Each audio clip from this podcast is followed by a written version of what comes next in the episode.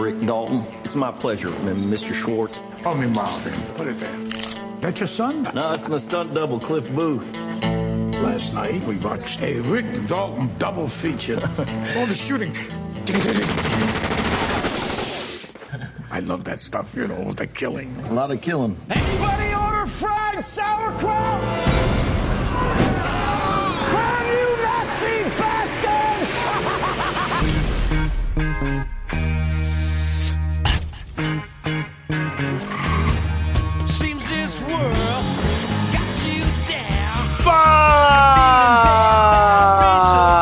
Galera nerd, galera nerd, sejam bem-vindos, sejam bem-vindos ao nosso podcast, sejam bem-vindos a mais esse podcast do Bar dos Nerds. Bar dos Nerds está de volta, Bar dos Nerds todas as terças e quintas às 22 horas e a partir da semana que vem, Bar dos Nerds todas as segundas, quartas e sextas também às 22 horas, o horário é sempre esse. Teremos mais um programa na semana. É isso aí, bar, o Bar dos Nerds está crescendo, né? Já estamos ali construindo um segundo piso, né? A coisa está ficando cada vez mais sofisticada, o nosso, nosso deck de bebidas está cada vez maior e a coisa vai crescendo cada vez mais. E lembre-se, né, de assistir, de ouvir, perdão, os nossos outros programas. Então, estamos aqui mais uma vez com o Bar dos Nerds tema surpresa, né? Tema surpresa da, da semana será o filme, né? O filme que já saiu no Festival de Cannes, ou Cannes, né? Como a gente costuma dizer, o Festival de Cannes. O filme, o novo filme de Quentin Tarantino, Era uma vez em Hollywood. O filme já saiu o último trailer, o último trailer saiu recentemente. O filme saiu em Cannes, ainda não entrou em cartaz.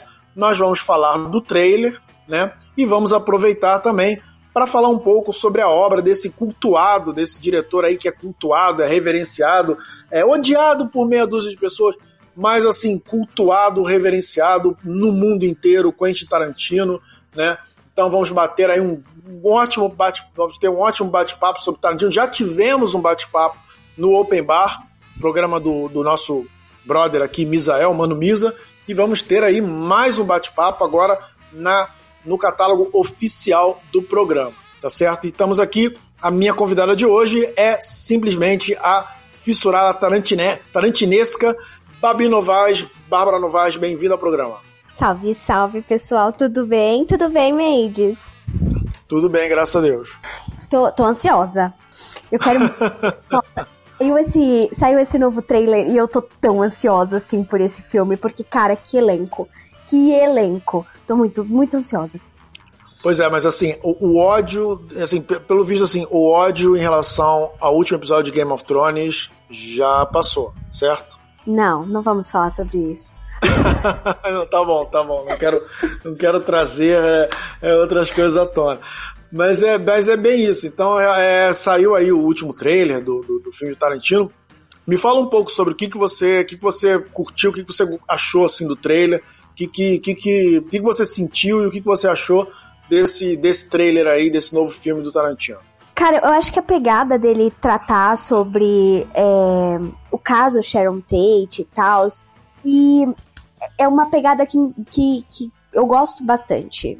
Pode ser soar um pouco estranho, né? Mas é, casos de serial killer sempre chamam a atenção das pessoas, né? E é muito legal ter, ter é, esse caso como pano de fundo do filme. E Ainda assim, é um caso que chocou muita gente, chocou os Estados Unidos e tal, porque ela estava grávida e tudo. Ainda assim, o filme passa um tom muito. Como eu posso dizer? Muito debochado, bem estilo Tarantino mesmo, sabe? Ele parece uhum. ser bem despretensioso, quando na verdade ele não é. E eu gosto muito dessa pegada dele. E assim, juntar Brad Pitt, Leonardo DiCaprio, a Dakota Fanning, a. a. a Margot. Gente, eu tô num hype pra esse filme. E aí me sai todas as críticas negativas dele que eu tô. Não sei, só quero que ele chegue logo pra eu poder ver. Mas você viu muitas críticas negativas desse filme? Ah, eu vi algumas. Hum. Eu vi algumas, sim. Você não viu? Não, eu vi assim, eu vi um vídeo do Pablo Vilaça, né, crítico de cinema, uhum. falando alguma coisa sobre o filme, né? Ele estava em Cannes assistindo. É, ele disse assim que dentro da proposta que o filme se, é, dentro da proposta do filme, o filme é bom, dentro da sua própria proposta. né? O que dá a entender que, assim, talvez o filme não seja assim tão, né, das galáxias, né? Seja um bom filme. Mas ele disse que gostou.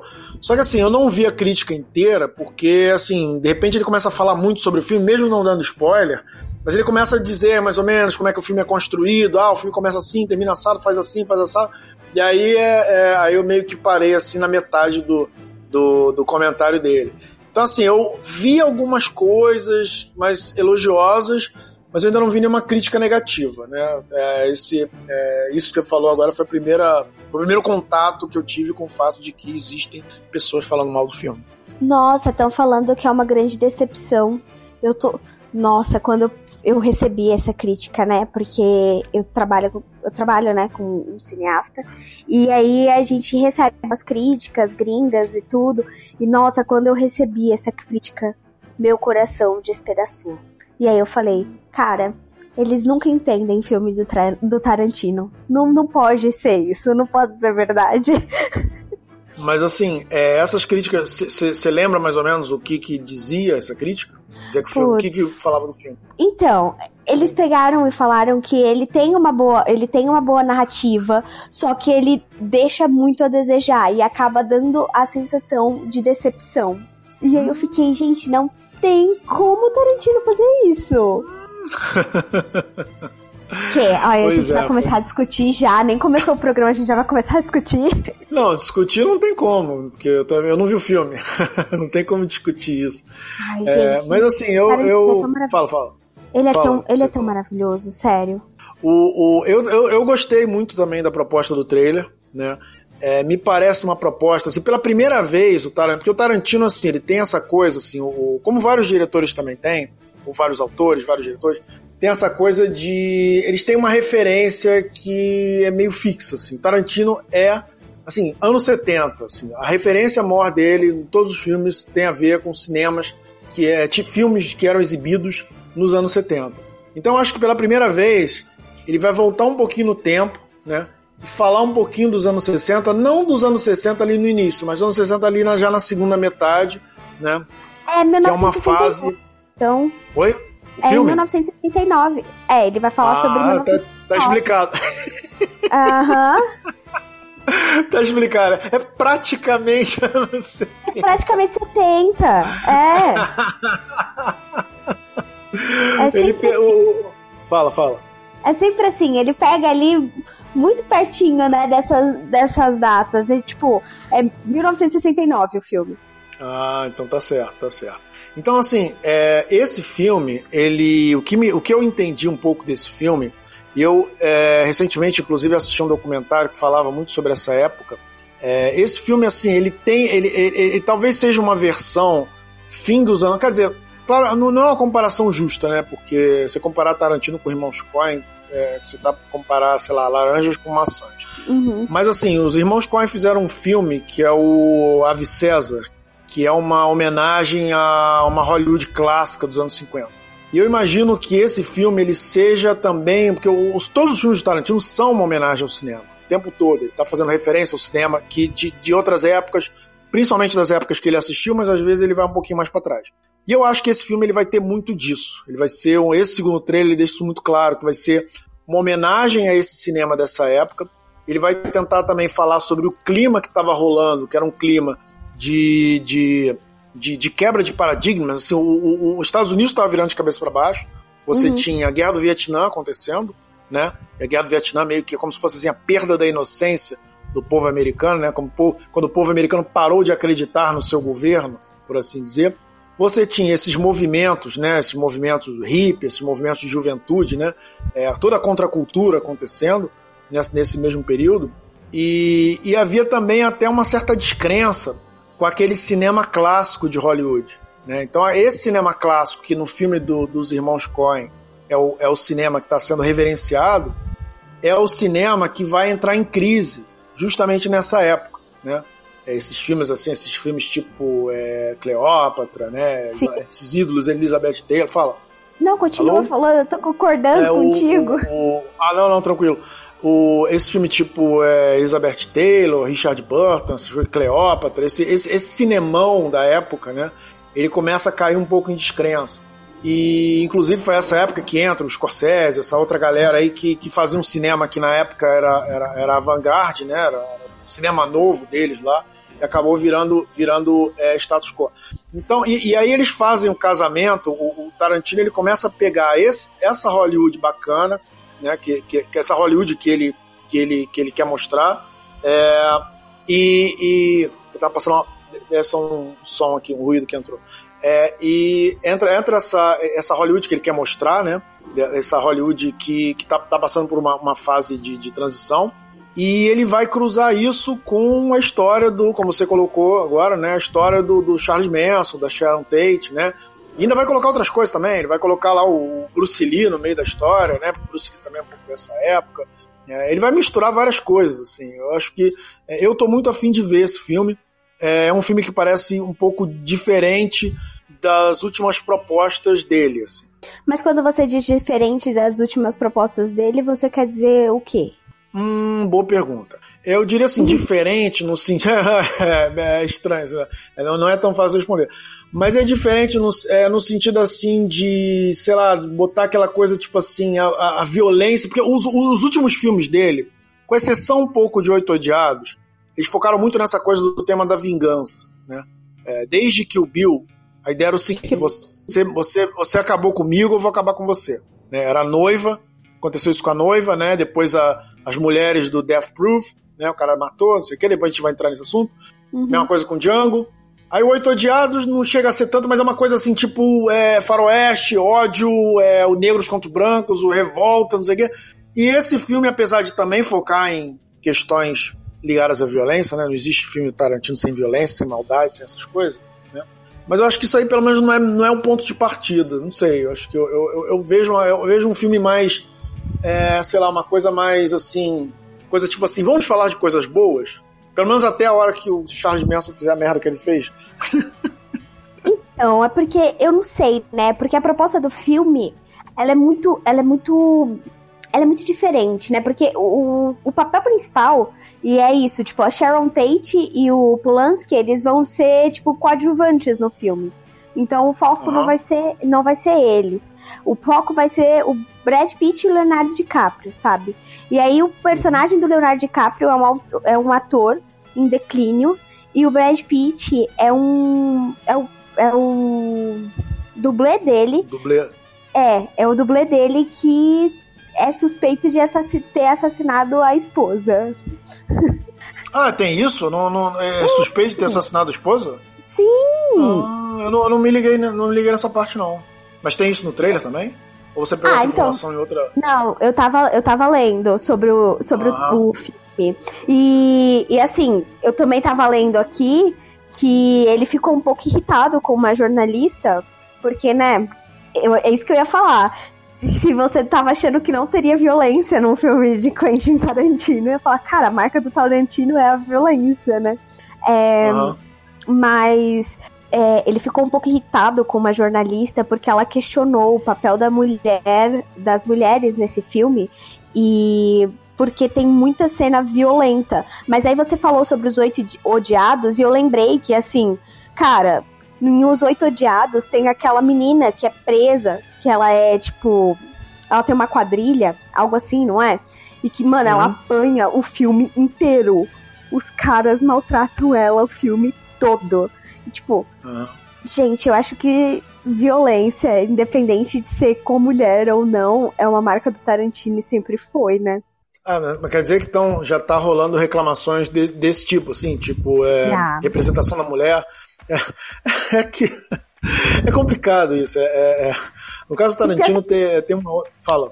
E pior que a gente não pode nem falar alguma coisa, porque assim, a gente não viu o filme. Mas tá. É, tá exato ficou um pouco irritado porque a jornalista questionou, tipo, sobre o papel da mulher e ele pediu encarecidamente que os jornalistas não abordassem os temas centrais do filme. Ele tá deixando um suspense em cima desse filme absurdo, né? Porque a gente não sabe muita coisa sobre ele. Uhum. É, o, o, outra coisa também, é, o, uma coisa legal desse, desse, desse filme, né? O, eu, uma coisa que eu, que eu gosto é, no, nesse filme é a, a coisa do, do, do, dos dublês, né? O, diesel, o, o, O Tarantino é louco por dublês, né? Ele tem aquele outro filme, inclusive, o, o Prova de Morte, Aham. que ele fala muito sobre, sobre dublês, né? Um filme basicamente sobre dublês.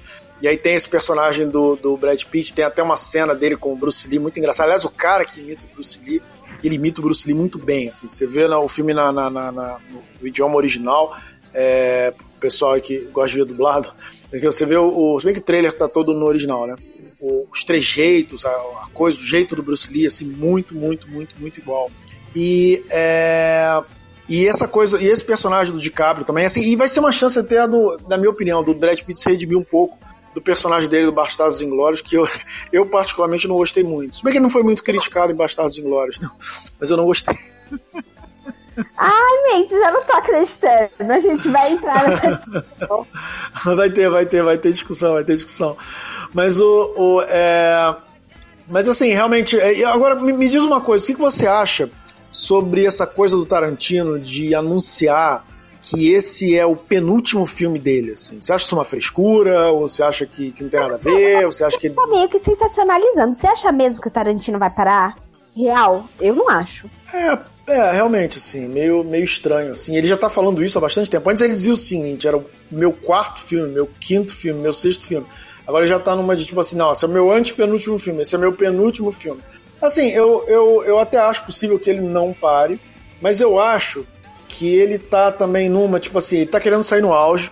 Eu acho assim que por mais genial que o Tarantino seja, ele tem uma certa. Existe uma certa área comum em todos os filmes dele, que talvez ele mesmo é, esteja chegando à conclusão que ele vai acabar se esgotando um pouco. Né? É, eu sei que parece meio absurdo dizer isso, talvez eu esteja completamente errado, mas assim, é como se os filmes dele fossem diferentes, mas em, algum, em alguns aspectos eles fossem meio que a mesma coisa. Né? O Misa, inclusive, no outro programa que a gente fez, no, no, no Open Bar, o Misa comentou um pouco isso. Ele comentou que é, ele fez algumas, alguns paralelos, por exemplo, ele fez um paralelo entre Oito Odiados e o Cães de Aluguel, aquela coisa do, do impasse mexicano, né? Aquela coisa de um cara apontando a arma pro outro e ninguém sabe o que, que fazer.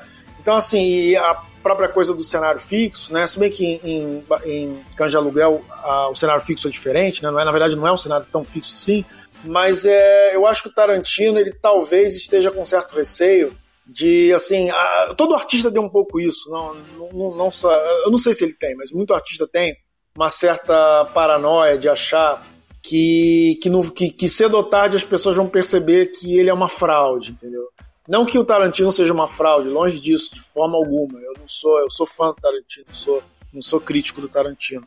Mas talvez o Tarantino sinta isso um pouco, assim. Talvez eles conheçam, assim, ele certamente conhece os pontos fracos dele. E talvez os pontos fracos dele tenham a ver com uma certa vibe que, que se repete um pouco nesses filmes. Assim, ele, ele não tem, por exemplo, a capacidade de, de variar de um filme para o outro que tem, por exemplo, os irmãos Coen, sabe? Você vê uns filmes dos irmãos Coen, bem, tem, alguns, tem algumas constantes também. Mas os filmes deles são muito variados. Você pega a Balada de Buster Scruggs e compara com. Era uma vez. Era uma vez ah, perdão. Compara com aquele filme é, Ave César, né? São dois filmes muito diferentes. Claro que isso varia de diretor para diretor, né? Isso varia de diretor para diretor. Mas, eu não sei, eu acho assim que tava. Fala. Mas eu concordo com você. Você tava falando que as narrativas dos filmes do Tarantino parecem um pouco iguais. E agora pensando, é, além de Cães de Aluguel, outro que parece muito com o, Os Oito Odiados é o. É o. Um Drink no Inferno, né? Eu acho bem parecido a, a questão da, da história e tal. Eles também ficam muito dentro do bar e pá. E. Aham. E tem muito aquela coisa também do tipo. a- a- o, o, confronto mexi- o confronto mexicano, como você falou, o Velho Oeste e tal, as armas apontadas sempre um pro outro, o que, que a gente vai fazer, vai atirar, não vai atirar, e sempre um massacre, né?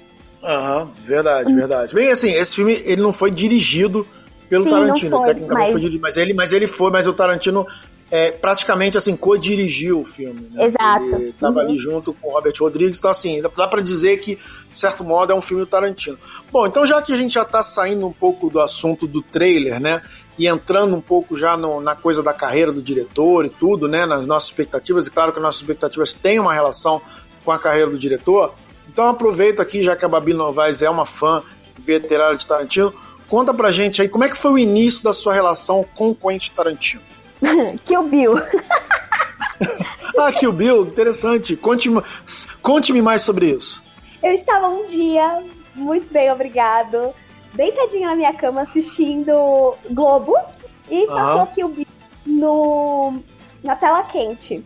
E eu fiquei surtada com aquele filme. E eu só me perguntava por que eu nunca tinha assistido aquele filme.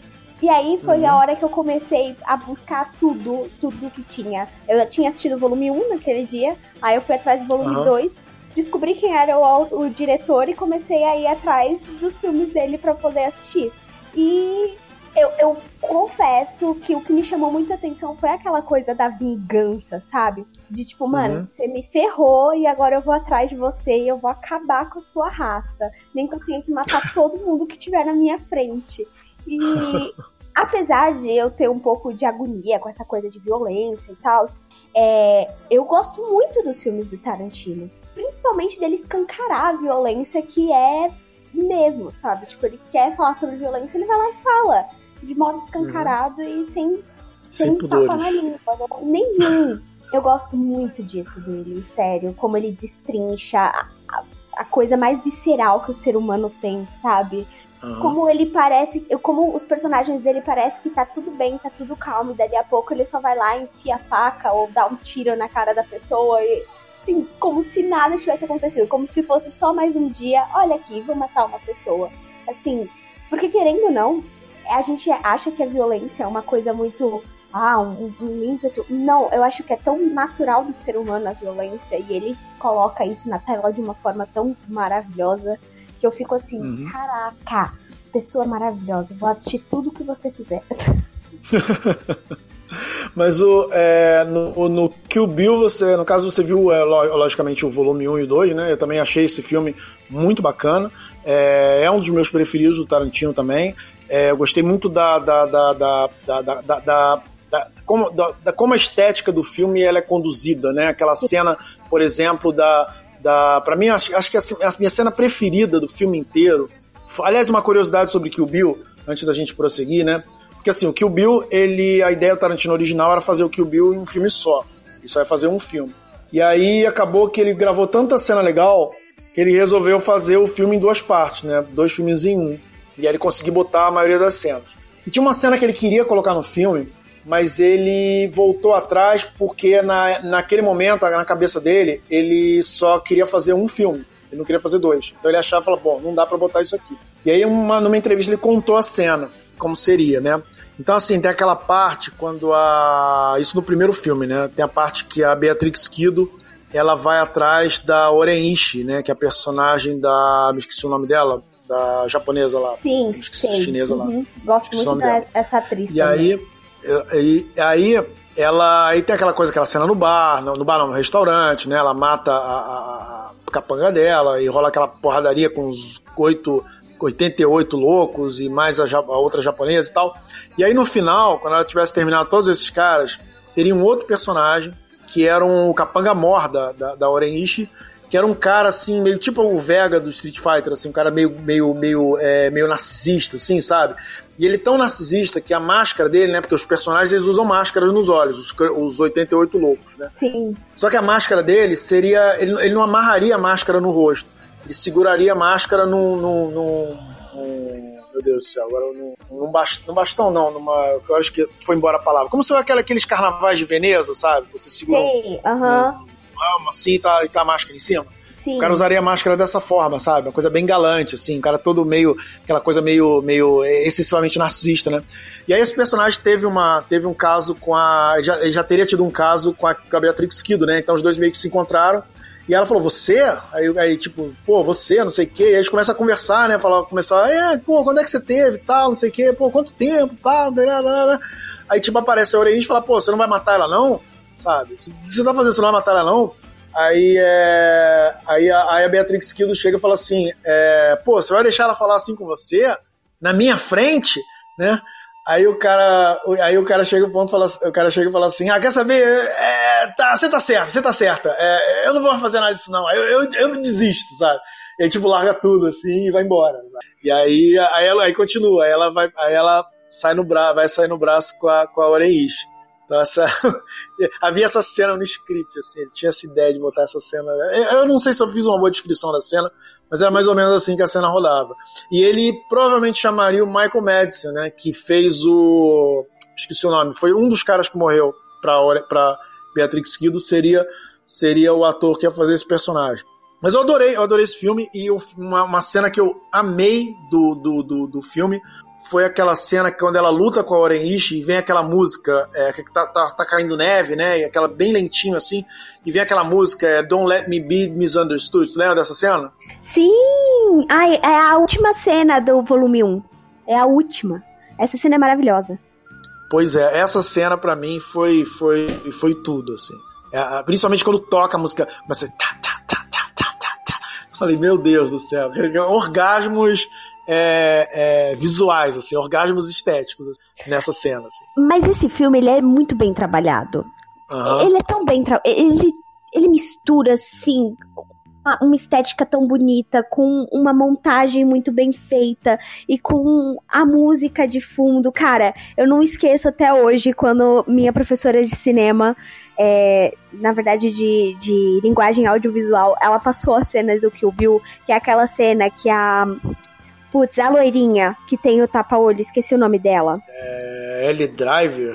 Ah, ai, Driver acho é o nome que da ela. personagem. É, o ela nome de vem, código ela vem entrando pra poder matar a Beatrix e ela vem, vem assoviando a musiquinha.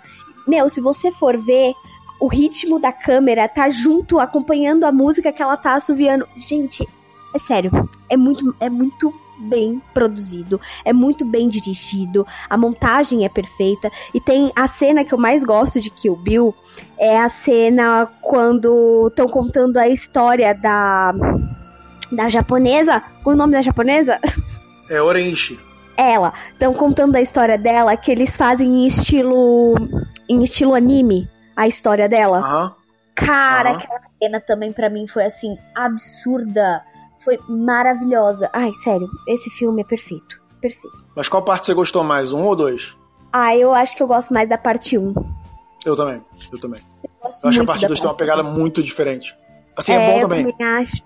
Mas tem, não tem aquelas cenas, não tem, assim, eu acho que a parte 2 não tem nenhuma cena ou nenhuma sequência que você considere assim antológica, sabe?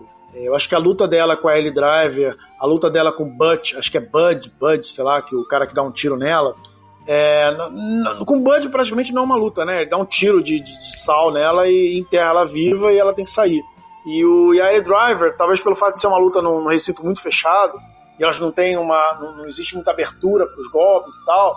Acabou, claro que o Tarantino quis fazer coisas diferentes, né? Ele não ia ficar também repetindo as mesmas sequências, né, em cada um dos adversários que a Beatrix Kido encontrasse no, no caminho.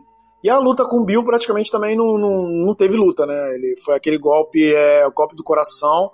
E eu acho, para mim, acho que o, talvez o ponto alto do, do segundo filme tenha sido aquele treinamento dela com o Pai Mei. Aquilo ali foi. O que, que você achou daquele treinamento? Ah, aquele treinamento é legal. Só que assim, eu, eu ia comentar, né? Eu gosto muito do primeiro filme, porque diz uma pessoa que eu conheço que tudo que a gente lembra mais são coisas que marcaram a gente muito mais e que tem uma qualidade muito maior. O nosso cérebro tende a, a recordar muito mais.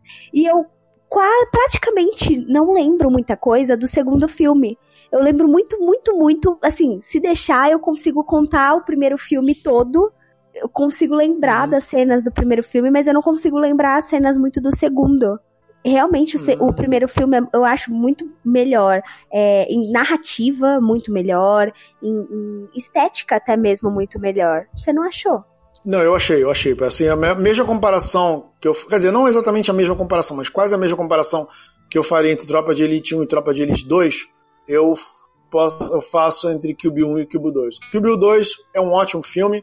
Inclusive, cortaram uma cena é, que era a única cena em que o personagem do David Carradine luta, né? Que é a única cena em que ele mostra a habilidade dele, que ele contracena com um ator chamado Michael J. White, que só aparece nessa cena, é um negão que fez, é, que fez Spawn, é, que é um péssimo ator, mas ele tá em uns filmes.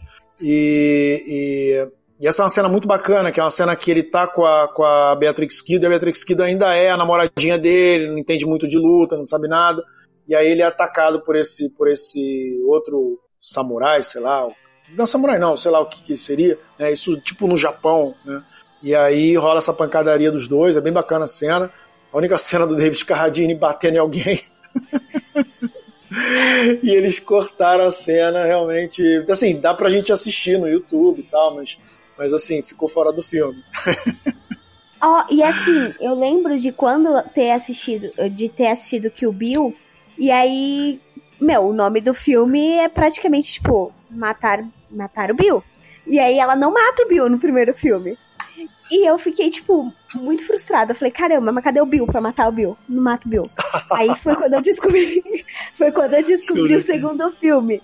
E aí, quando Aham. ela realmente mata o Bill, eu fiquei tão decepcionada. Porque, cara, eu vi- vi uma trajetória inteira pra ela matar o Bill, assim, tipo. E eu falar, tá, é só isso? Agora acabou? Ah. Não, não sei lá, as, as lutas, as mortes anteriores, sabe? A, a morte da. Caramba, eu não consigo lembrar o nome dela. Da japonesa. japone- Pronto. A morte da japonesa eu acho tão, tão bem trabalhada, E, é, sabe? No estúdio, o telefone tocou no estúdio. Fala, continua. E é como você falou, aquela cena da neve caindo e tal. Mano, podia ter uma morte muito épica, assim, pro, pro Bill, né? É aquela coisa do. Eu esperei oito temporadas pra Cersei mo- morrer de um jeito épico, aí caiu o teto na cabeça dela e ela morreu. Foi a mesma coisa com o Bill, eu me senti assim. Bom, o Gabriel Molder, né? É, que é nosso ouvinte aqui já há bastante tempo. E aí, Gabriel, boa noite. Seja bem-vindo ao- aos Bardos. É, ele fez um comentário aqui. Peraí que eu vou ver aqui. É, tem um colega meu que disse que é um absurdo Pulp Fiction não ter ganhado o Oscar no lugar de Forrest Gump. É, acho exagero. É, assim, na verdade o Pulp Fiction ganhou o Oscar de melhor roteiro, né? Porque assim, é, é, o, o grande, o grande trunfo do Pulp Fiction, assim, é um grande filme, mas assim, o carro-chefe de todo o pacote do Pulp Fiction é o roteiro, né? Então você premiar o roteiro do Pulp Fiction, o melhor roteiro original, é, é, é um- é você dar o Oscar pro filme, de uma certa forma, entendeu? Porque são vários filmes aí que de alguma forma estão merecendo ganhar o Oscar. E claro, né, Forrest Gump tá mais aos moldes, aqueles moldes de Hollywood, ou pelo menos da Hollywood da época, né? Um filme Sim. dramático, filme que tem aquele apelo, né? É aquela coisa mais. É um, um- é é um tipo de filme que é mais a cara de Hollywood ir lá e dar o Oscar. E o Tarantino, na época, não era tão conhecido, ele já tinha feito de Aluguel, e, é, e o Pulp Fiction foi o primeiro filme assim que realmente alçou o Tarantino a uma condição de, de popularidade maior, né? Eu acho que, assim, acho que foi justo, né? Eu não sei se Forrest Gump ganhar o Oscar foi justo, mas o Pulp Fiction pelo menos ganhou ali o melhor roteiro original, então já é já é uma grande coisa. Mas me fala, é, além do, do, do, do Kill Bill, qual, se você fizesse uma lista, né? Primeiro lugar, Kill Bill. Segundo lugar na sua lista do Tarantino, quem, qual filme seria? Bastardos Inglórios. Opa! Esse é o filme que eu e o Misa, esse é o filme que eu e o Misa falamos mal desse filme. Gente, Mas, mas é como- bom que é bom que é, é- é bom que esse programa, esse programa tá, esse programa tá complementando o outro, porque o outro programa a gente praticamente não falou de Kill Bill, né? E hoje a gente falou bastante Kill Bill. Cara, como assim Pô, vocês não falaram de Kill. Bill? Kill era Bill muito tempo, era a gente eu sei, mas é que a gente falou tanto de alguns filmes que acabou sobrando pouco tempo pros outros. Entendeu? Foi, pro, foi mais por aí. melhor filme, Mas melhor fala, Tarantino, Kill Bill. É, assim, é, o, o Misa me fez uma pergunta, eu vou te repassar essa pergunta. O que, que você o, Gabriel, o que- o Gabriel sabe das coisas. Olha aqui, ó. Oi, Gabriel. Favor. Tudo bem? Boa noite pra você. Olha aqui ele falando. Bastardos Inglórios é muito bom. A Bárbara é que sabe das coisas. Eu sei das coisas. Babi sabe das coisas.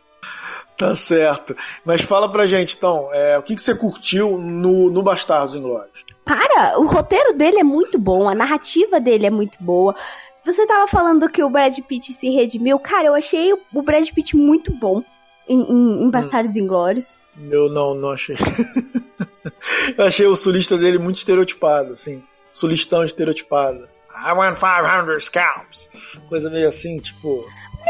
Mas os personagens do Tarantino, eles são tão caricatos. Não, é, mas de- depende, mais ou menos. Acho que tem alguns personagens que não, não- é assim, alguns são caricatos, mas é, eu achei que o, o- o- existe o meio, existe o caricato raso e o caricato fundo. Eu achei, assim, minha opinião minha, né? Também né, cada um O Mas eu- eu achei- eu caricato achei- raso e um caricato fundo? Eu não meio? sei, é difícil explicar. O Hans Landa, por exemplo, seria um caricato fundo. Ou com mais profundidade do que o, do que o personagem. O personagem do, do, do, do Brad Pitt era basicamente era aquela coisa assim, um sulista, é, justiceiro, é, é, marrentão e que quer, sabe, é, é, é, sei lá, que, que gosta de. Sei lá, eu achei, eu achei, eu achei assim, não, eu não tenho uma explicação técnica muito elaborada pra dizer por que, que o Hans Landa é um, foi um personagem mais bacana pra mim, muito mais relógio pra mim do que o do que o personagem do Quentin Tarantino. Do, perdão, do, do Brad Pitt. Mas Cara, é, eu, eu vi dessa Lá em. Bastardos Inglórios, eu acho que o Quentin Tarantino ele tem assim um ódio muito enraizado do nazismo, porque nesse filme, o, o Era uma vez em Hollywood, é a segunda vez que ele coloca coloca uma cena de um personagem torrando nazistas. Eu não sei Aham. se você reparou, tem uma cena que o tem uma cena que o Leonardo DiCaprio ele tá interpretando o papel de um cara que ele entra numa sala de nazistas e ele fala, é, ah, é, se ferrem seus nazis. E aí ele pega um, lancha- um lança-chamas e, tipo, torra os nazistas, assim. Eu não sei, tem para mim que o Quentin Tarantino deve ter uma raiva de nazistas, sei lá, não sei. Não, eu imagino que sim, de, de nazistas e racistas em geral. É, a gente tá até comentando com o Misa no, no Open Bar justamente isso, a respeito do, do Django, né? Tanto é que o, o, o Tarantino colocou dois filmes sobre racismo, né? O, aquele outro filme também aborda o racismo, o Oito Odiados. Uhum. E eu acho até que no caso do Django, o filme ele, ele se aprofunda mais, ele, se, ele não fica só na, na estética, né? Eu, eu achei que, por exemplo, numa comparação inclusive com Bastardos Inglórios, eu acho que o caso do Django, ele se aprofunda mais nessa coisa de querer mostrar uma América que, que os Estados Unidos esqueceu, entendeu? Então existe quase que um, existe uma, uma- uma certa dose de, de. Claro que assim, os filmes do Tarantino são essencialmente estilísticos, né? Então assim, ele não tem essa pegada de querer criar reconstituições do passado como tem é, outros diretores, né? Então assim, filme- os filmes dele não costumam seguir nessa vibe.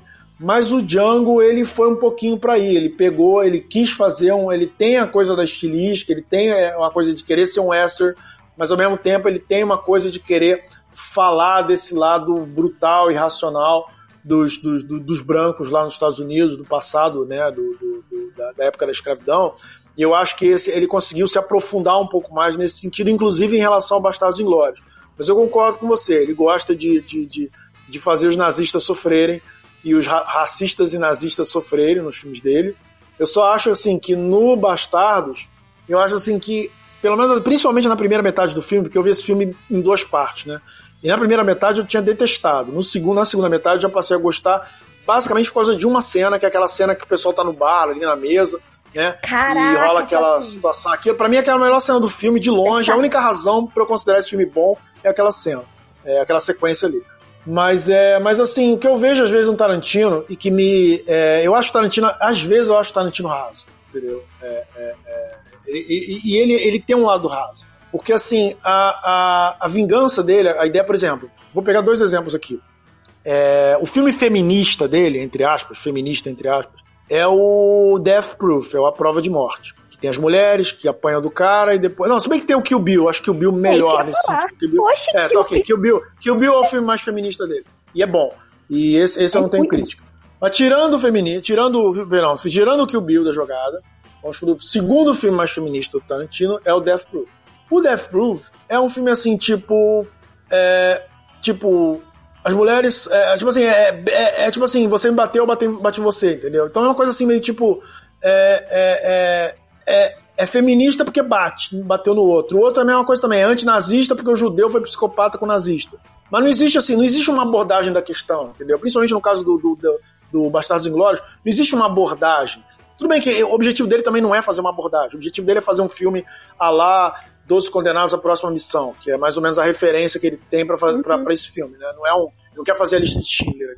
Mas, é, mas eu achei assim, o primeiro, principalmente o início do filme, eu achei muito assim, tipo, não, o Tarantino ele tem uma parada psicopata dentro dele, ele é um taradão psicopata, existe um taradão psicopata dentro dele, mas ele canaliza isso da melhor forma possível como diretor de cinema e transforma isso em arte. É, e aí ele faz o seguinte, ele pega os judeus e fala assim, bom, já que é judeu contra nazista, eu posso ser nazista, porque é contra nazista, entendeu?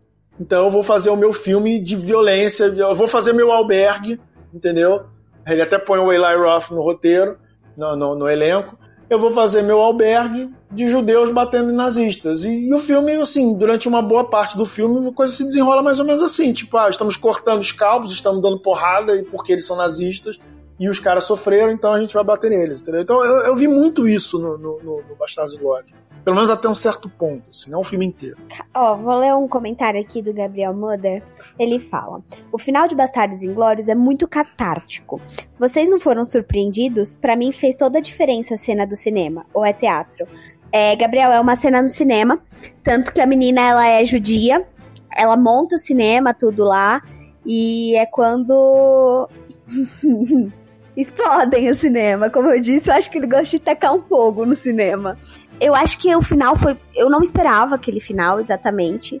É, bem diz, qual foi o filme que você falou que era referência do Bastardos Inglórios? Olha, é, no caso, os Bastardos Inglórios, eles são baseados, assim, a, a refer... porque, como, como eu disse antes, o Tarantino, é, muitos dos todos os filmes dele têm, maioria, né, não todos, mas a maioria, tem base em filmes, assim, é, em filmes, é, como é que eu poderia definir esses filmes, assim, filmes que são filmes que não são é, filmes assim meio ação, porrada, terror, é, black exploitation, etc. Que são os filmes que ele assistia quando ele era criança, quando ele era adolescente, entendeu? Filmes tipo, sei lá, Massacre da Serra Elétrica, filme aqueles filmes de, de, de aqueles filmes tipo Shaft, né? Aqueles filmes dos negão, negões justiceiros, os faroestes do Sérgio Leone, né? Por aí vai filmes de perseguição de carro que são a referência dele para fazer o, o, o Death Proof, né? E a referência que ele tem para fazer o Bastardos Inglórios é um tipo de filme que estava muito em voga no final dos anos 60 e nos anos 70, que eram filmes que consistiam no seguinte: é, você tinha, vamos supor, um campo de prisioneiros e você tinha um grupo pequeno de, de, de, de, de guerrilheiros, né? De, chamam, em inglês eles chamam de comandos, né? Comandos. É tipo um, um videogame chamado The Hidden and Dangerous, né? Pra quem joga videogame aí conhece. É, então, assim, você vai pegar um grupo de. um grupo especial, um grupo de, de, de, de, de guerrilheiros especiais, esses caras vão se infiltrar nas linhas inimigas para poder entrar num determinado campo de prisioneiros ou numa área ali para poder fazer um estrago. Eles vão fazer uma missão localizada. Não é um filme de guerra, realmente. Não é uma guerra. Tipo, é o pouco Resgate do Soldado Ryan, tem um pouco disso também, mas como é, como são outros filmes. Não, é um filme assim de uma missão. Vocês, vocês que são meio meio párias assim, ou de repente um grupo de prisioneiros que vai falar, vocês vão para vocês conquistarem a sua liberdade, vocês vão ter que entrar naquele campo de concentração nazista e resgatar fulano de tal, ou explodir determinada coisa. Que eram filmes assim meio baratos, não eram filmes muito caros na época, né? E era um tipo de filme que estava muito em voga. E esse filme, Os Doze Condenados, A Próxima Missão, se eu não me engano, porque eu também não vi, eu não vi esse filme todo, eu vi uma parte desse filme faz muito tempo, mas esse filme, esse filme é um pouco isso, assim. E tem também, inclusive, não sei se você já viu, é Top Gang 1, aliás, Top Gang não, é, Top Secret, né? Que é uma, uma comédia dos anos 80, Não. essa comédia dos anos 80, que tem o Val Kilmer e tal, ela é uma sátira desse mesmo tipo de filme que o Tarantino usa como referência para fazer os Bastardos Inglórios. Olha, eu só queria dizer uma coisa. Eu vou chutar o Jota, tá? O Jota tá hum. dizendo que ele precisa dizer que ele odeia o Tarantino. Ponto, falou. no outro programa, no outro programa ele falou que, que não eram os oito odiados, eram nove, porque é, tinha o Quentin Tarantino no meio. É, tinha os oito e mais o, o Tarantino. Né? Jota, então, sai, isso mesmo, isso, geladeira, sai daqui, Jota, sai. É... mas, mas me fala, me fala da cena do, do, do daquela cena da mesa lá. O que, que você achou daquela cena lá? Cara, aquela cena foi. Aquela cena é muito perfeita! Mendes, eu acho que é a melhor cena do filme. Real. É Não, a melhor também, cena. Aí, aí nós concordamos. É, aí nós concordamos muito. Aquela cena ali eu achei linda também. Do, do, eu acho do, muito bem. Do cara. Fala. Eu acho muito bem trabalhada. E é como eu falei, caramba, eu não sei, eu acho que eu sou tão psicopata quanto o Tarantino, porque é sério, cara, eu achei real que não ia dar nada e dali a pouco começa um tiroteio sem fim naquela mesa e eu falo, meu Deus do céu. Era disso que eu tava falando, eu tava esperando isso. Se o Tarantino não me desse isso, eu não sei. Não ia ser uma cena dele. Ficou muito perfeita. Cara, como assim? Caras os caras foram entregues por, por causa do 3. De mostrar do o 3. 3. Não, Jota, você não precisa explicar o seu ódio, não. Guarda seu ódio aí pra você. Não, a Aqui gente é pode, você pode botar o geladeira, bota o Jota no programa aqui. Bota o Jota no programa. Ó, Gabriel Molder acabou de, de mandar. Drink no Inferno foi escrito por ele, vocês vão mencionar também. É, é, Gabriel, já, já que você também se interessa pelo tema, depois que acabar o programa, ou numa outra ocasião, você procura também no perfil do Mis, do Misael. Existe um programa que não está no perfil principal do Bar dos Nerds, mas está no perfil do Misael, que é o Open Bar Quentin Tarantino. Eu e o Misa também falamos sobre Quentin Tarantino. A gente falou muito desse filme, do Drink no Inferno. Tá? O Drink no Inferno, tecnicamente, é um projeto do Robert Rodrigues, que é um dos diretores que o Quentin Tarantino botou no mercado e é um cara que ele trabalha, ele trabalha junto com o Robert Rodrigues muitas vezes. Então tem muito filme, é, assim, o, o, ele botou o Robert Rodrigues no mercado, tem filme do Robert Rodrigues que tem participação do Tarantino, Tarantino tá ali junto, co-dirigindo, participando, às vezes ele escreve o roteiro. É, o Sin City é um caso. Então, assim, o Drink no Inferno, na verdade, foi um roteiro, foi um, foi um, foi um filme dos dois, tá? Foi um filme dos dois, mas que foi dirigido pelo Robert Rodrigues. E a ideia deles pro filme era muito simples. Você vai ter dois filmes em um. Primeiro você tem um filme que parece um filme do Tarantino, que é a parte que você tem os dois personagens principais, o George Clooney e, a, e, o, e, o, e o próprio Quentin Tarantino.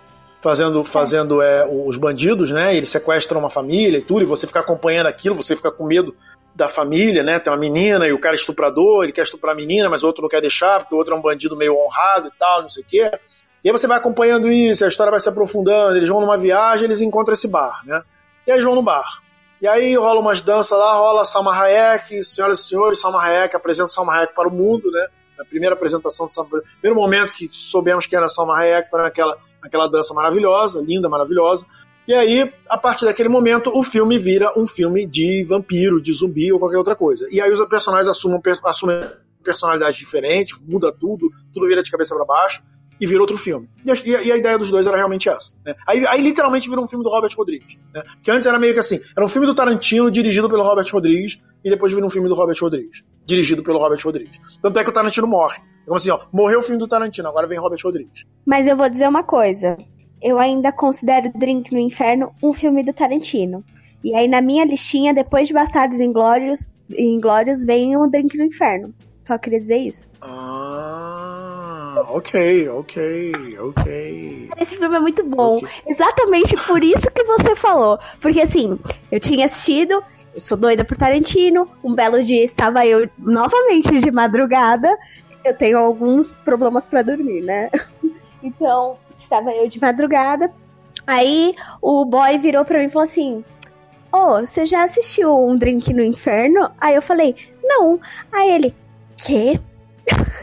Aí eu falei, ué? Devia ter assistido? Sim.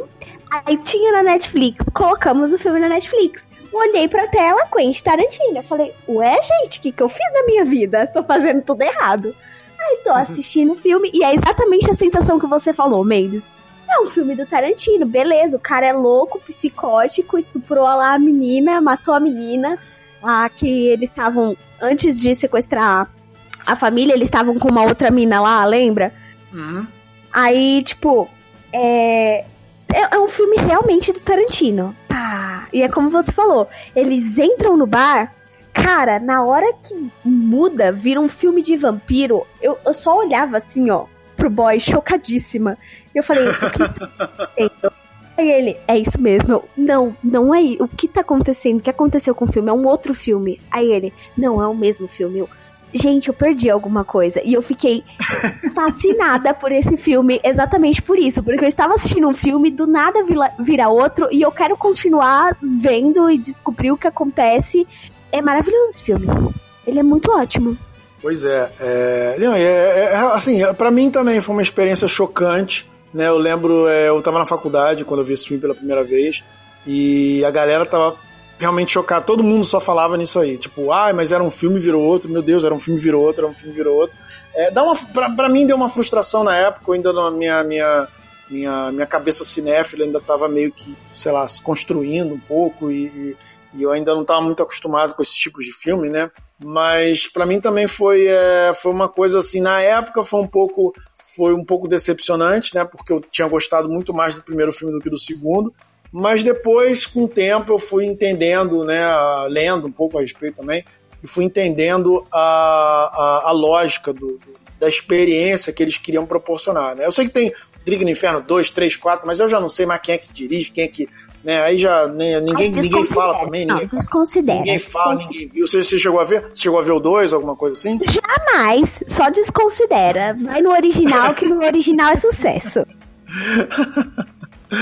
Mas então, é, então falamos aí do, do, do, do Kill Bill, falamos, falamos um pouco do Kill Bill, falamos, mas vem cá, é, ok, nós vamos descer a lista, vamos descer a lista da, da, da Babi. Quarto filme, qual é o filme número 4? Os Oito Odiados, o que o Jota detestou. Ok, mas antes, antes de você falar sobre os Oito Odiados, deixa eu ler o que o Jota escreveu. Na real, eu acho Tarantino um diretor genial. A visão dele é única. Ele reinventa gêneros. Eu concordo em relação a Gangster, mas um colega nosso disse que ele reinventou o faroeste, eu discordo. É, a visão dele é única, ele reinventa gêneros de uma forma totalmente diferente. Necessidade pungente de chocar a plateia. E para isso ele usa, de, ele usa de extrema violência. É, cria. Não, crua, quis dizer crua. Extrema violência crua e gratuita. Além, acho que quis dizer crua, escreveu cria. Além de outras atrocidades, os Oito Odiados tem uma cena em que o personagem do Samuel põe um rapaz para fazer sexo oral nele antes de matar o cara. Ali eu parei de assistir. Por favor, Babi, comente essa cena. A gente tem que comentar essa cena mesmo? Não, é lógico que tem que comentar. Ó, o cara tá falando aqui, pô. Tem que comentar. Então, é porque na verdade, não é só essa cena. O, o Tarantino, ele tem muitas cenas de violência gratuita, realmente. Só que tem um filme que o nome do filme é realmente violência gratuita. E eu acho que, que o que faz pensar as cenas de violência gratuita do, do Tarantino é que eu acho que a gente consome isso todos os dias. E ele só mostra isso como parte da realidade, como se fosse uma coisa absolutamente normal e sem pudor algum. E ele coloca isso na narrativa dele exatamente porque, cara, você, você olha a televisão e você tá vendo violência gratuita o tempo todo. Quer dizer que se você colocar num filme que pra ele tem algum sentido ou faça uma diferença na narrativa, ele não é tão genial assim, ele quer só chocar o público, eu acho que não é só chocar. Eu acho que é realmente você trabalhar com uma vertente da. da uma faceta da, do ser humano. Eu acho que o Tarantino ele tem muito disso, de mostrar como o ser humano é um ser violento. E ele coloca isso na narrativa dele. E, e eu não sei, eu gosto disso na narrativa dele. Como eu falei pra você no começo do programa, eu tenho sérios problemas em, em violência. Por- Por exemplo, violência gratuita eu não assisti e eu realmente me recuso a assistir. Mas os filmes do Tarantino, eu não sei o que acontece, mas a forma que ele demonstra violência e como ele coloca isso é uma coisa que você olha, você vê e você fala, ok, Mas você citou um filme aí, fala de novo esse filme. É um filme do Michael Haneke. é o violência gratuita. É aquele daqueles dois rapazes que entram numa casa e. Ele mesmo.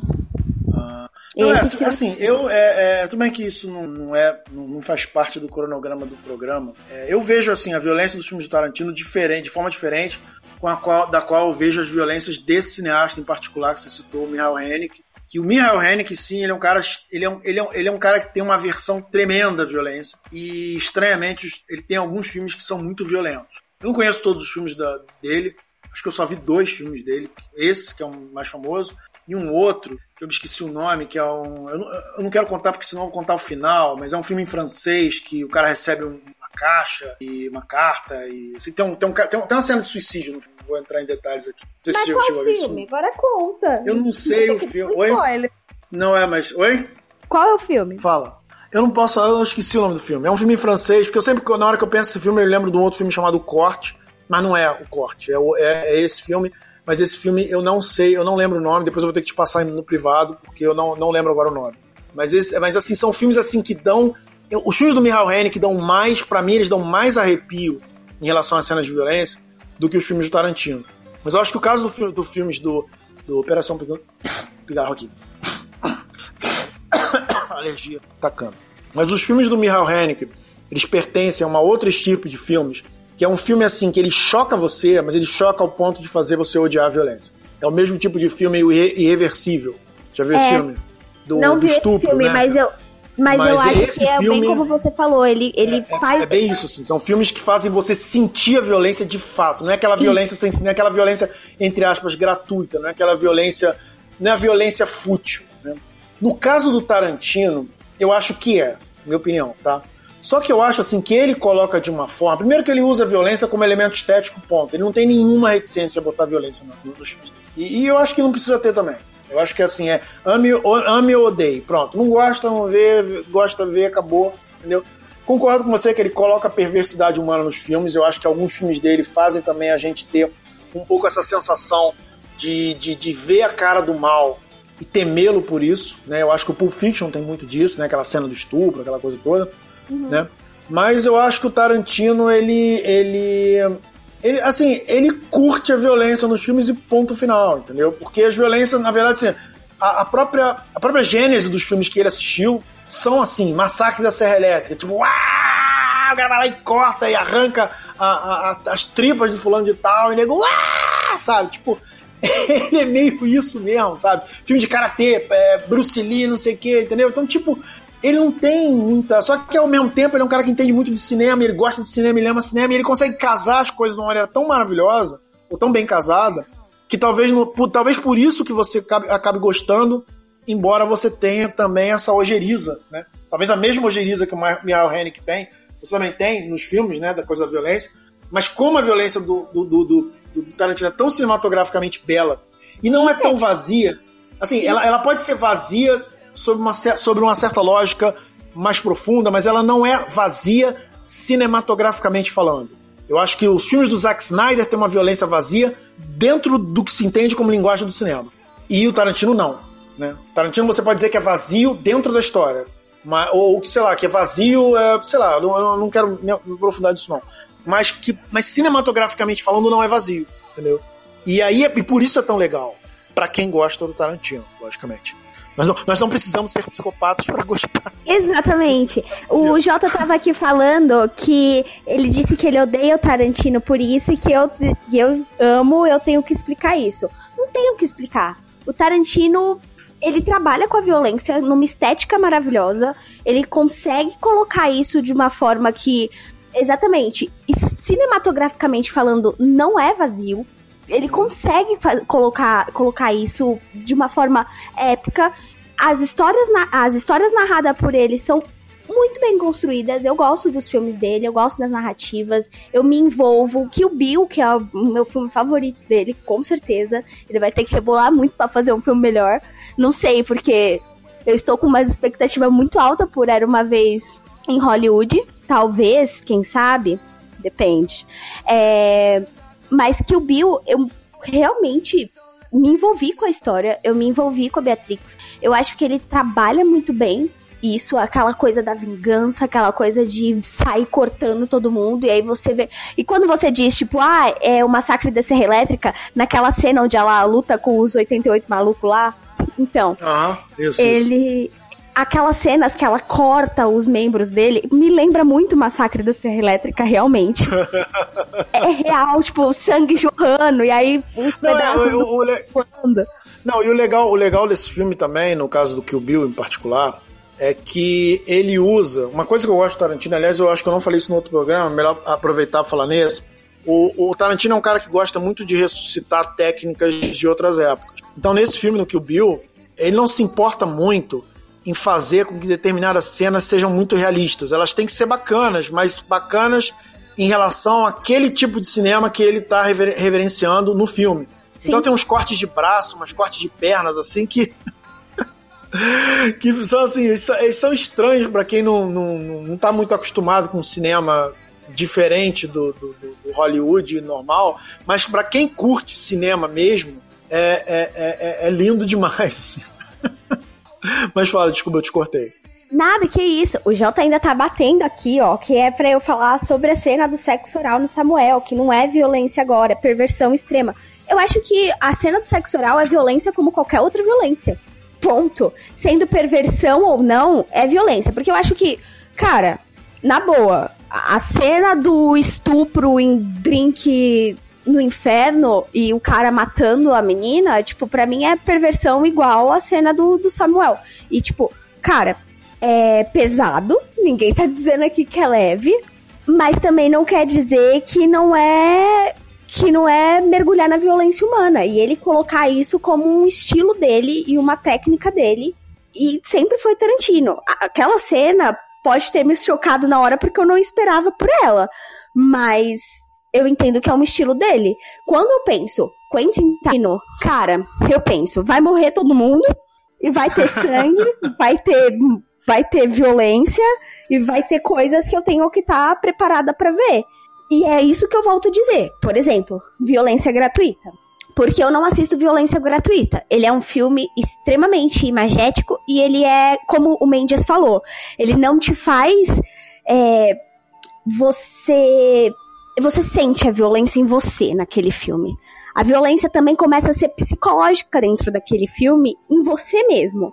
Então, é, para uhum. mim, é muito mais difícil. Mas o Tarantino não faz isso com você. E eu não tenho a mínima ideia de por que ele não faz isso. não sei como, um como, como essa, essa violência não me afeta da mesma forma, entendeu? É, deixa eu só fazer alguns comentários aqui. É, primeiro aqui uma piadinha do Jota. Quer dizer, piada não, quase uma verdade. Se for cortar o pigarro do Mendes, o programa vai ter três minutos. Pois é, o geladeiro vai ter trabalho, vai ter que escolher os pigarros mais fortes para cortar. Talvez não possa cortar todos, senão o programa vai ficar muito pequeno. É, deixa eu ver o que mais. Gente, eu vou esse é do JF também. Gente, eu vou ao cinema ou assisto um filme para fugir da realidade. Se eu quisesse ver um filme para mergulhar na violência humana, eu não veria filme, ficaria assistindo da Atena, não preciso disso. Bom, aí é, é uma, isso valeria uma discussão. É, eu acho que há, é, há filmes que mergulham na violência humana, há filmes do Tarantino que mergulham na violência humana, e há filmes do Tarantino em que a violência é mera fuga da realidade. É, eu, eu, aí aí é, é o, meu, o meu destaque para Django vem justamente disso. O Django é um filme que tem um lado de escapismo, porque a violência do, do Tarantino, para mim, na maioria dos filmes, ela é escapismo. Em alguns momentos, ela mesmo sendo escapismo, ela acaba mergulhando na, na, temática da violência humana também. Caso do Pulp Fiction, ele tem essa coisa meio sátira, mas tem essa coisa meio verdade. E é uma sátira dessa verdade, uma sátira de, um, de, um, de, um, de uma futilidade que existe, principalmente nesse mundo dos criminosos, né? Mas não só nele. É, no caso do, do, no caso do Kill Bill, ela é para mim, ela é quase escapista. Ela é, ela é quase não, ela é totalmente é. escapista. Uma violência essencialmente escapista. No caso do Django, não. No caso do Django, ela pode ter momentos de escapismo, que é quando o Django, por exemplo, quando ele já se é o, o outro, o parceiro dele morre, e ele tá, tipo, é, trocando tiro com os caras, os caras morrem, aquela coisa. Quando, quando o filme vira literalmente um western, a coisa vira uma violência escapista. Porque a violência do western, a violência típica do western, é uma violência escapista. Mas ele mistura a violência dele, Tarantino, que nem sempre é tão escapista assim, ou às vezes é, mas é, é a lá Tarantino, com a violência mais escapista. É, eu acho, por exemplo, aquela cena, por exemplo, tem uma cena no filme dele, no Django, que é muito violenta. Para mim, é a cena mais chocante do filme. É quando os cachorros dilaceram o, o, o escravo. Não sei se você lembra dessa cena. É, é a cena que o, o escravo tá. É uma cena que faz a gente pensar muito ali. Uma cena para fazer pensar. Aquela cena, eu vi isso num, num, numa, num programa sobre o filme, aquela cena era dez vezes mais violenta quando ele filmou. Porque ele queria chocar. O objetivo dele era chocar. E, e mostrar uma verdade ali. Só que assim, quando eles foram fazer os, os screen tests, né, para o pessoal ver o filme, assim, não dava para manter aquela cena do jeito que tava. Não, essa cena tá chocante demais. Vamos dar uma suavizada nela, vamos. Deram uma suavizada. Quando a gente vê o filme, na verdade, 70% daquela cena é imaginação nossa, porque ele não mostra quase nada. Ele mostra uma hora, ele mostra acho que uma fração de segundo o cara sendo puxado pelos cachorros e o resto é o pessoal olhando, é o, é o cachorro mordendo uma parte dele, mas você só vê aquela parte e você não vê o sangue, é as pessoas vendo, é o som, são os gritos, né? Mas você praticamente não vê a cena. Né? E você vê o final da cena, quando o cara já tá morto ali, os cachorros pegando em várias partes deles ao mesmo tempo. E, no entanto, é a cena, para mim, é a cena mais chocante do filme, não mostra vísceras, não mostra praticamente nada, né? E não é, e não é, é, é exatamente uma cena escapista. No caso que o, o, o Jota fez um comentário sobre a cena do Samuel Jackson do, do, do da felação, né? Usa essa palavra aqui no programa, felação. Do, do, do, do Samuel Jackson fez o cara né, dar uma chupada lá e tal, blá, blá, blá. Aí tem o seguinte, né, Jota, se estiver nos ouvindo. Esse filme do, do Oito Odiados, ele é um filme bem interessante por causa disso. Porque, na verdade, ele é um filme. Ele é um filme que sugere muito. Muito. mais uma parte pro gelador cortar, mais um picarro. É, minha, minha alergia hoje tá brava. Mas assim, o, o, ele é um filme que assim, é difícil falar sobre esse filme porque ele, ele mistura muitas coisas. Mas ele é um filme assim sobre. É, ele é um filme meio conspiratório.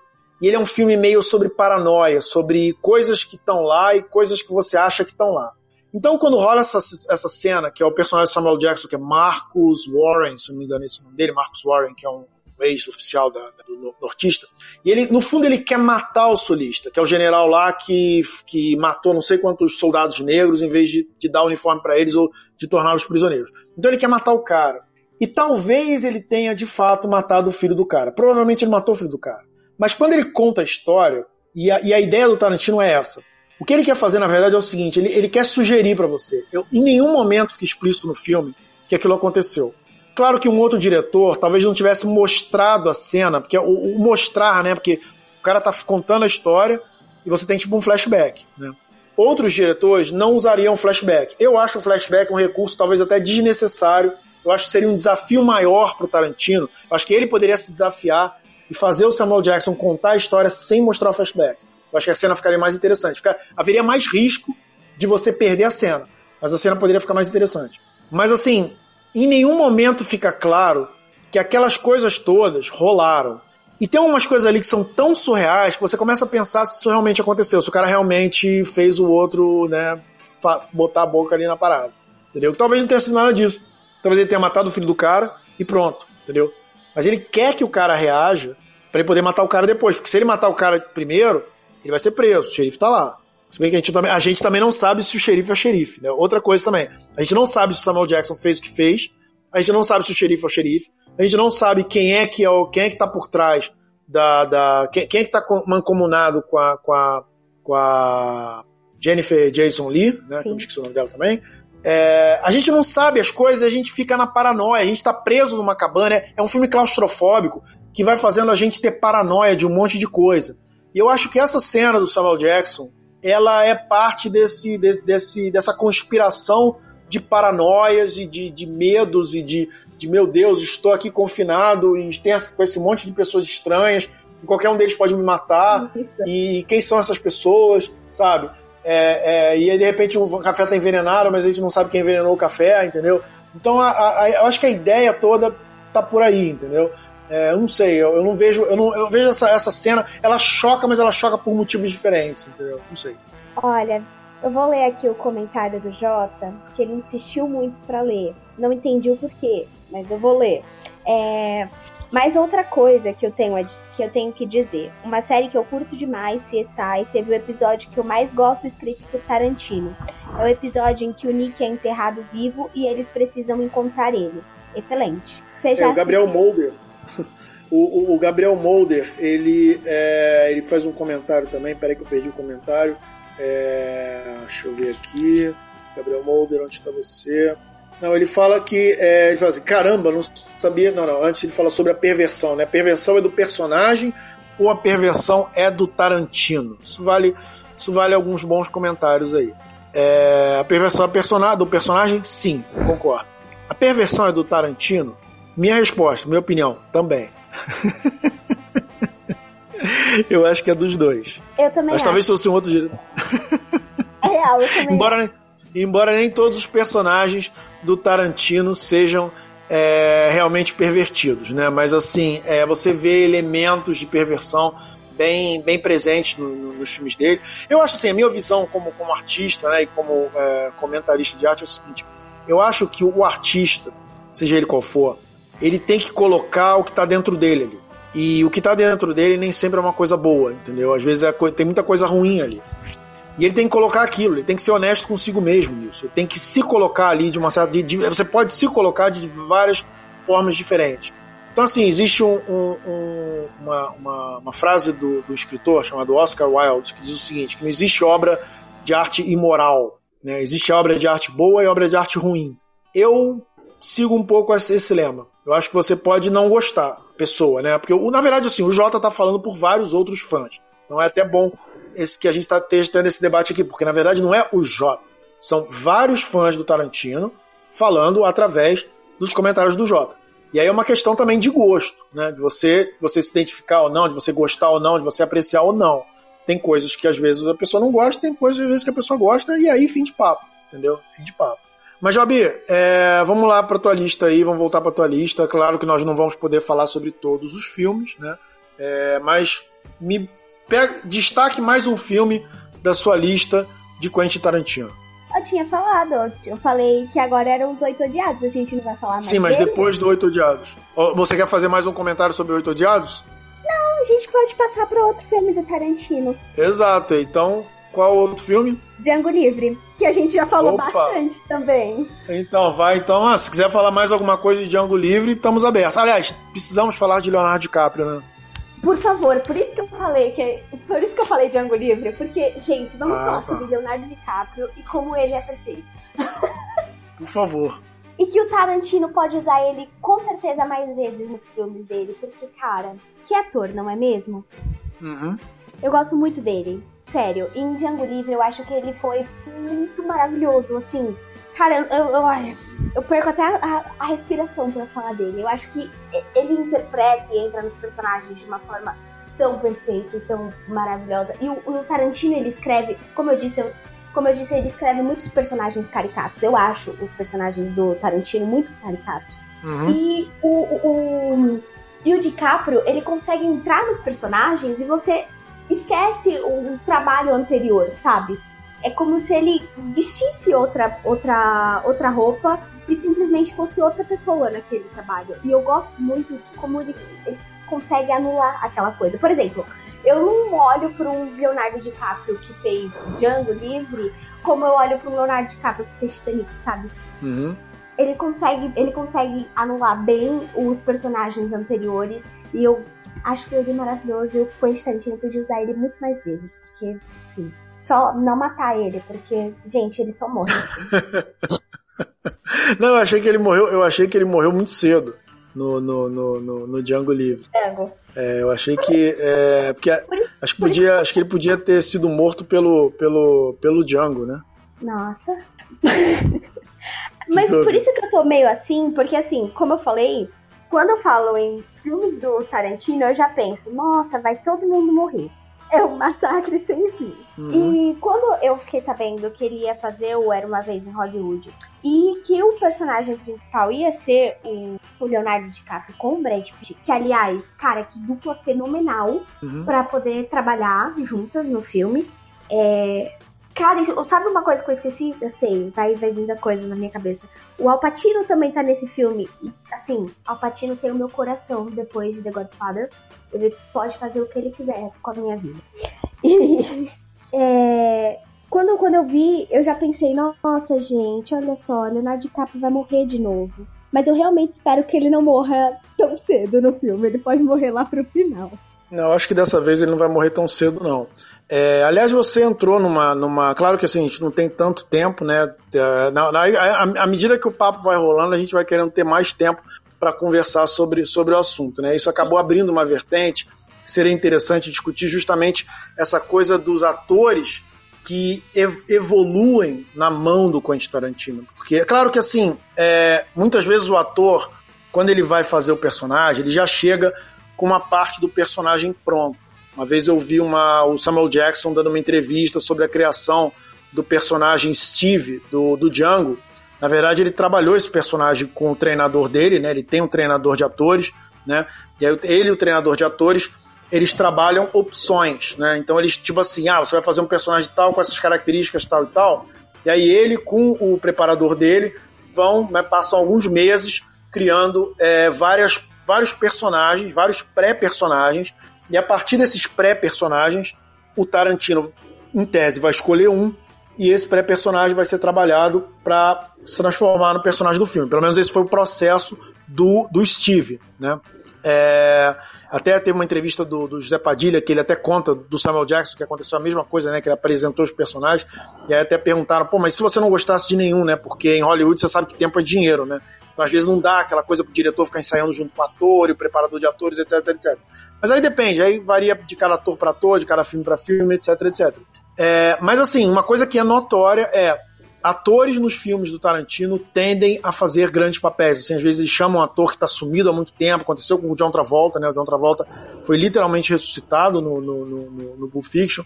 Aconteceu com o, com o um pouco com o David Carradine, nem tanto, um pouquinho, o Kurt Russell, é, outros agora não, não, vou lembrar, não vou lembrar de todos. Mas assim, é difícil você ver um ator num filme do Tarantino ir mal, né? Geralmente eles vão muito bem. É, o caso do Leonardo DiCaprio é interessante porque eu estava vendo algumas entrevistas. Apesar do Leonardo DiCaprio ser o Leonardo DiCaprio, na época ele estava muito em alta, fazendo Lobo de Wall, é, Lobo de Wall Street e outros filmes muito legais ele estava muito inseguro para fazer esse personagem, né? Porque era um personagem assim que o próprio Tarantino definiu como o vilão mais odiento de todos os filmes, né? O único, único vilão que o único vilão que o Tarantino criou que ele mesmo odeia, né? Que é esse personagem, que é o Calvin Candy, né? Que é um cara assim racista ao extremo, etc, né? E o, e o Leonardo DiCaprio, ele estava apreensivo, assim, no primeiro dia de gravação ele estava muito apreensivo, ele não sabia o que fazer. E o Samuel Jackson chegou para ele e falou assim, cara, é, faz de conta que isso aqui é só mais uma terça-feira, sabe? Tipo assim, era uma terça-feira, no caso. Ou quinta-feira, não lembro. Você entra no estúdio e fala assim, isso aqui é só uma terça-feira, entendeu? Eu sei que assim, não sei se no dia seguinte ou dois dias depois, não sei o que, o Leonardo DiCaprio se preparou mais pro personagem, mergulhou no personagem, não, ele não falava com ninguém, ele olhava pro Samuel Jackson como o personagem olhava para uma pessoa, ou para um personagem negro, né? Ele não falava praticamente com ninguém. E aí sim, aí ele entrou no personagem, fez aquele personagem que pra mim foi memorável, um dos grandes vilões de Quentin Tarantino. E aí um detalhe interessante de uma cena do filme, né? Tem uma cena no, no, no Django, que é o grande, é o grande monólogo do Leonardo DiCaprio na história, uhum. que é a hora que é depois que ele descobre que ele estava sendo enganado, né? Por enquanto ele está achando que vai, que vai vender um escravo por um preço exorbitante, né? Um daqueles lutadores, Mandingo Fighters. Aí o Samuel Jackson, o Steve, chama ele pro, pro, pro, pra, em segredo, né? E aí rola aquela, aquela conversa bem interessante, que ali o personagem assume uma outra feição, o Steve, né? Deixa de ser submisso e ele se transforma em mais um personagem do Samuel Jackson, né? Típico, mas ficou muito bom. E aí o Steve volta à sala e resolve dar uma dura nos caras, né? E ele começa, tipo, ele pega a caveira do Ben, né? Que é um tio dele tá, bota lá, fala em frenologia, que era uma ciência da época lá que estudava o crânio das pessoas, era um troço que o nego usava para legitimar o racismo. E aí ele faz aquele monólogo maneiríssimo, né? Que no final ele termina gritando, pá. E aí tem uma hora que, que ele quebra uma taça de vinho e sai sangue da mão dele. Aquilo aconteceu de verdade, aquilo não estava ensaiado, né? Ele realmente machucou a mão ali. E o pessoal atrás da câmera vendo, desesperado, assim, tipo, olhando pra cara do DiCaprio para ver se ele ia cortar a cena. O DiCaprio não cortou a cena, continuou filmando, né? Usou o sangue real é, inclusive usou lá na escrava, né? Usou para limpar o sangue. E no final, acho que botou uma faixa na mão, alguma coisa assim. Ele continuou a cena, mesmo tendo se machucado, e a cena ficou do cacete. Ele, ele é um ator muito maravilhoso, sério, assim. Eu, eu me perguntei várias vezes qual era o problema da academia com ele para não ter dado um Oscar para ele antes. Porque ele tem personagens memoráveis, cara. Eu acho que não tem um trabalho do, do DiCaprio que a gente olha e fala assim: é, eu acho que você não trabalhou muito bem aqui. Eu não lembro de um trabalho. Me corrija se eu estiver errada, man. Você lembra de algum que você fale. Hum. O que? Do Leonardo DiCaprio? Isso. É, eu sempre achei ele um bom ator. Desde de moleque, desde Titanic, as pessoas falavam mal dele no Titanic. Eu sempre eu já achava ele bom na época do Titanic. Aliás, eu achei o Titanic um bom filme. Eu gostei do Titanic. Né? Era o filme das menininhas chorarem, aquela coisa toda, os, os, adolescentes fazerem zoação dentro do cinema, né? Que ninguém ficou zoando no cinema pra caramba quando eu fui ver. Era, era um tal de, de, de aquele negócio de usar raio laser dentro, do, dentro do, do, da sala de cinema. Ai, o cara pegou o raio laser do cara. Mas eu gostei muito de Titanic, eu vi outro dia de novo. Até hoje eu não entendo porque as pessoas têm tanta cisma com Titanic, só porque é uma história de amor, e tem um galã, e tem uma mocinha. Mas isso não significa que o filme é ruim, muito pelo contrário. Achei o filme muito bom e o Leonardo DiCaprio tá arrebentante, como sempre. Olha, eu tenho que dizer que Titanic foi o meu primeiro filme de gente, que eu chamava de filme de gente, né? Foi o meu primeiro filme de gente que eu assisti. E que eu tenho uma, uma paixão, assim, absurda por esse filme. Sempre que eu assisto, eu me emociono ainda. Porque ele é maravilhoso. Mas o DiCaprio, cara, o Jota tá dizendo que o melhor filme que o DiCaprio atuou foi no. Foi a Origem. Eu tenho que dizer que, né? É um dos meus filmes favoritos, A Origem, assim, favoritos da vida. Então, com certeza, ele foi um, um super um super ator, mas eu, eu gosto muito do DiCaprio. E eu juro por Deus que eu não sei. Tinha, tinha filmes. Eu não acho nem que o A Estrada. Não é, não é a Estrada.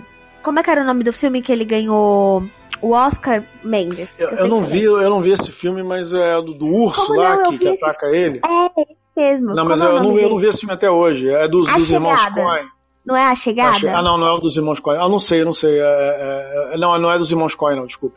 É um do, de um urso lá que é atacado por um urso. Eu não sei qual é o nome desse filme. Não, a chegada Peraí. acho que é outra. Ah, a chegada é outro. Como... Ah, enfim. Eu acho que tinha filmes que ele já tinha sido indicado como melhor ator antes do que esse filme, que ele merecia muito mais, porque ele fez um ótimo É trabalho. o regresso, o regresso. O Jota falou aqui que é o ah, regresso. isso mesmo. Muito obrigada, Jota. É o regresso. É, Foi o, foi o Dido. Muito obrigada, Dido. É, ne- Nesse filme ele atuou muito bem, mas eu ainda acho que tinha outros que ele já tinha sido indicado para como melhor ator e que ele assim claramente podia ter ganhado e eu não sei qual foi a birra da academia de não ter dado um Oscar pra ele antes, mas né, eu espero que ele brilhe bastante porque Django ele brilhou consideravelmente, assim, foi um papel muito bom dele. E eu espero que agora em Era uma vez em Hollywood ele brilhe tanto quanto ele brilha sempre, né? É, eu concordo com você. Também não me lembro de ter visto o Leonardo DiCaprio ir mal em nenhum filme. Eu acho que, assim, diferentemente do Leonardo. O Leonardo DiCaprio é um astro e um ator ao mesmo tempo. Né? Ele conseguiu também se tornar um astro. E ele é um cara muito talentoso. Ele tem um talento muito grande, natural já, e lógico que foi lapidado ao longo do tempo. Já o caso do Brad Pitt, eu vejo ele como. Eu vejo o Brad Pitt como um ator com um talento razoável, não muito grande, mas que sabe escolher bem seus papéis e muitas vezes se esforça o, o suficiente nesses papéis para poder fazer grandes atuações. É, eu acho o Louis dele, do Entrevista com o Vampiro, talvez o melhor personagem do Brad Pitt até hoje. E eu acredito que em Era Uma Vez em Hollywood o Brad Pitt vai mandar bem, porque pelo trailer dá pra sentir qual é a pegada do personagem, parece que vai ser um personagem interessante. Agora, é... bom, tem muita coisa mais para falar de Quentin Tarantino, né? Mas infelizmente, né, nosso tempo está acabando aqui, os, os pontos eletrônicos estão zumbindo nos nossos ouvidos, é, dizendo que o tempo do programa já, já se esgotou. Então, é, vamos, vamos ter que ficar por aqui, mas esperamos muito realmente que é, Era uma vez em Hollywood seja um grande filme. Nós vamos voltar a falar desse filme quando esse filme sair, né? E se Deus quiser, Exato. nosso grande, Exatamente. nosso grande Mano Misa vai estar aqui com a gente, vai estar aqui conosco também para falar. Outro tarantinófilo, né? Temos três tarantinófilos aqui no, no nosso, no nosso grupo. Então, assim, você que ainda está escutando o programa, tá? É um recado para você agora. Primeiramente, se você é marinheiro de primeira viagem, se você esbarrou com esse programa no Cashbox, aproveite para seguir o perfil dos Bardos Nerds. Siga o perfil, se torne nosso fã, seja nosso seguidor e dê uma olhada na nossa biblioteca. Todos os nossos programas que vão ao vivo, eles depois saem numa versão gravada e essa versão gravada fica armazenada na biblioteca do programa. Se você gostou do assunto Quentin Tarantino ou pegou esse programa no meio e quer ouvir mais sobre Quentin Tarantino, dá uma olhada no perfil do Mano Misa, que é um dos nossos membros, porque lá no perfil dele tem também um programa, tem o Open Bar, que é o programa dele, e no Open Bar nós também discutimos Quentin Tarantino. E ficou bem legal, porque na verdade os dois programas tocaram em pontos diferentes. Então, assim, os dois programas se complementam. Os filmes que fal- dos quais falamos mais no outro programa não foram tão falados aqui, exemplo, Pulp Fiction, né? Falamos muito de Pulp Fiction lá, falamos muito de Prova de Morte lá, e não falamos muito aqui. Por outro lado, falamos muito de Kill Bill aqui, falamos de Leonardo DiCaprio, falamos de Django, falamos de, de- da, da, viol- da violência nos filmes de Quentin Tarantino, que foi um assunto que lá no outro podcast a gente praticamente não, a gente não desenvolveu tanto. Então os podcasts eles acabaram se complementando, eles não, assim, eles não falam a mesma coisa. Então assim, se você, você pode ouvir os dois, que um complementa o outro. Ficou bem legal a coisa. É, então assim, siga o perfil, procure nossa biblioteca e mais um lembrete: os nossos programas eles são ao vivo e a partir da próxima semana eles serão às segundas, quartas e sextas. Então toda segunda, toda quarta, toda sexta, os bardos nerds se reúnem ao vivo no Cashbox para discutir um assunto às 10 horas da noite. Então segunda-feira, quarta-feira, sexta-feira, às 10 horas da noite, nós vamos estar conversando sobre um assunto. Lembrando também que na nossa biblioteca nós temos é, programas específicos sobre Game of Thrones. Cada episódio de Game of Thrones nós falamos, que nós temos vários temas, falamos sobre Game of Thrones. Na semana passada nós entrevistamos o Eduardo Miranda, que é o pai dos animes no Brasil, o cara que botou Yu Yu Hakusho na manchete, botou é, é, Cavaleiros do Zodíaco na manchete. Nós chamamos ele, nós entrevistamos ele. Então, assim, tem muita, muita, muita, muita, muita coisa boa na nossa biblioteca. E, para fechar, você também vai lá, segue a gente no Facebook, segue a gente no Instagram, que os informes, as novidades, qual vai ser o próximo programa, alguma mudança de, de, de rumo, tudo isso está sendo colocado nas nossas redes sociais. Então, Babi, mais alguma coisa antes da gente se despedir? Mas quer, se, quer dizer alguma coisa aí para os nossos, nossos ouvintes? Fogo nos nazistas, como diria Quentin Tarantino. Beijos.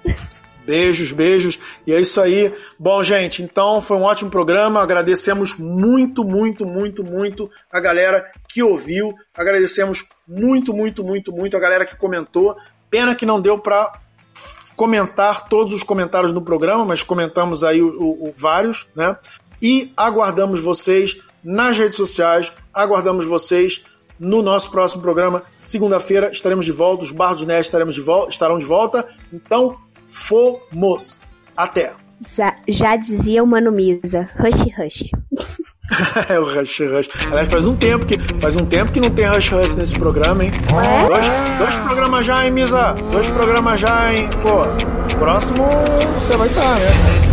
Próximo, o próximo vai ser sobre, provavelmente, assim, ainda não, não está oficialmente decidido, mas o próximo programa vai ser sobre RPG. O próximo programa é sobre RPG e talvez usemos aí o, o gancho do trailer do Caverna do Dragão. Trailer não, do comercial, agora é comercial, né? Vai ter um comercial RPG, de programa. Vai ter um programa sobre RPG na semana que vem. É sobre RPG?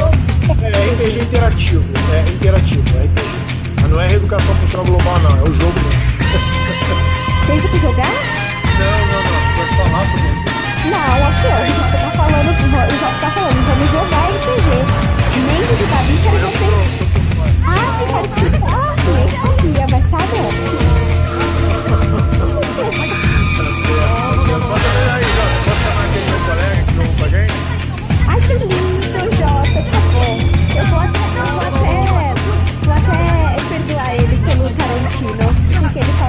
aprender a jogar o FIFA.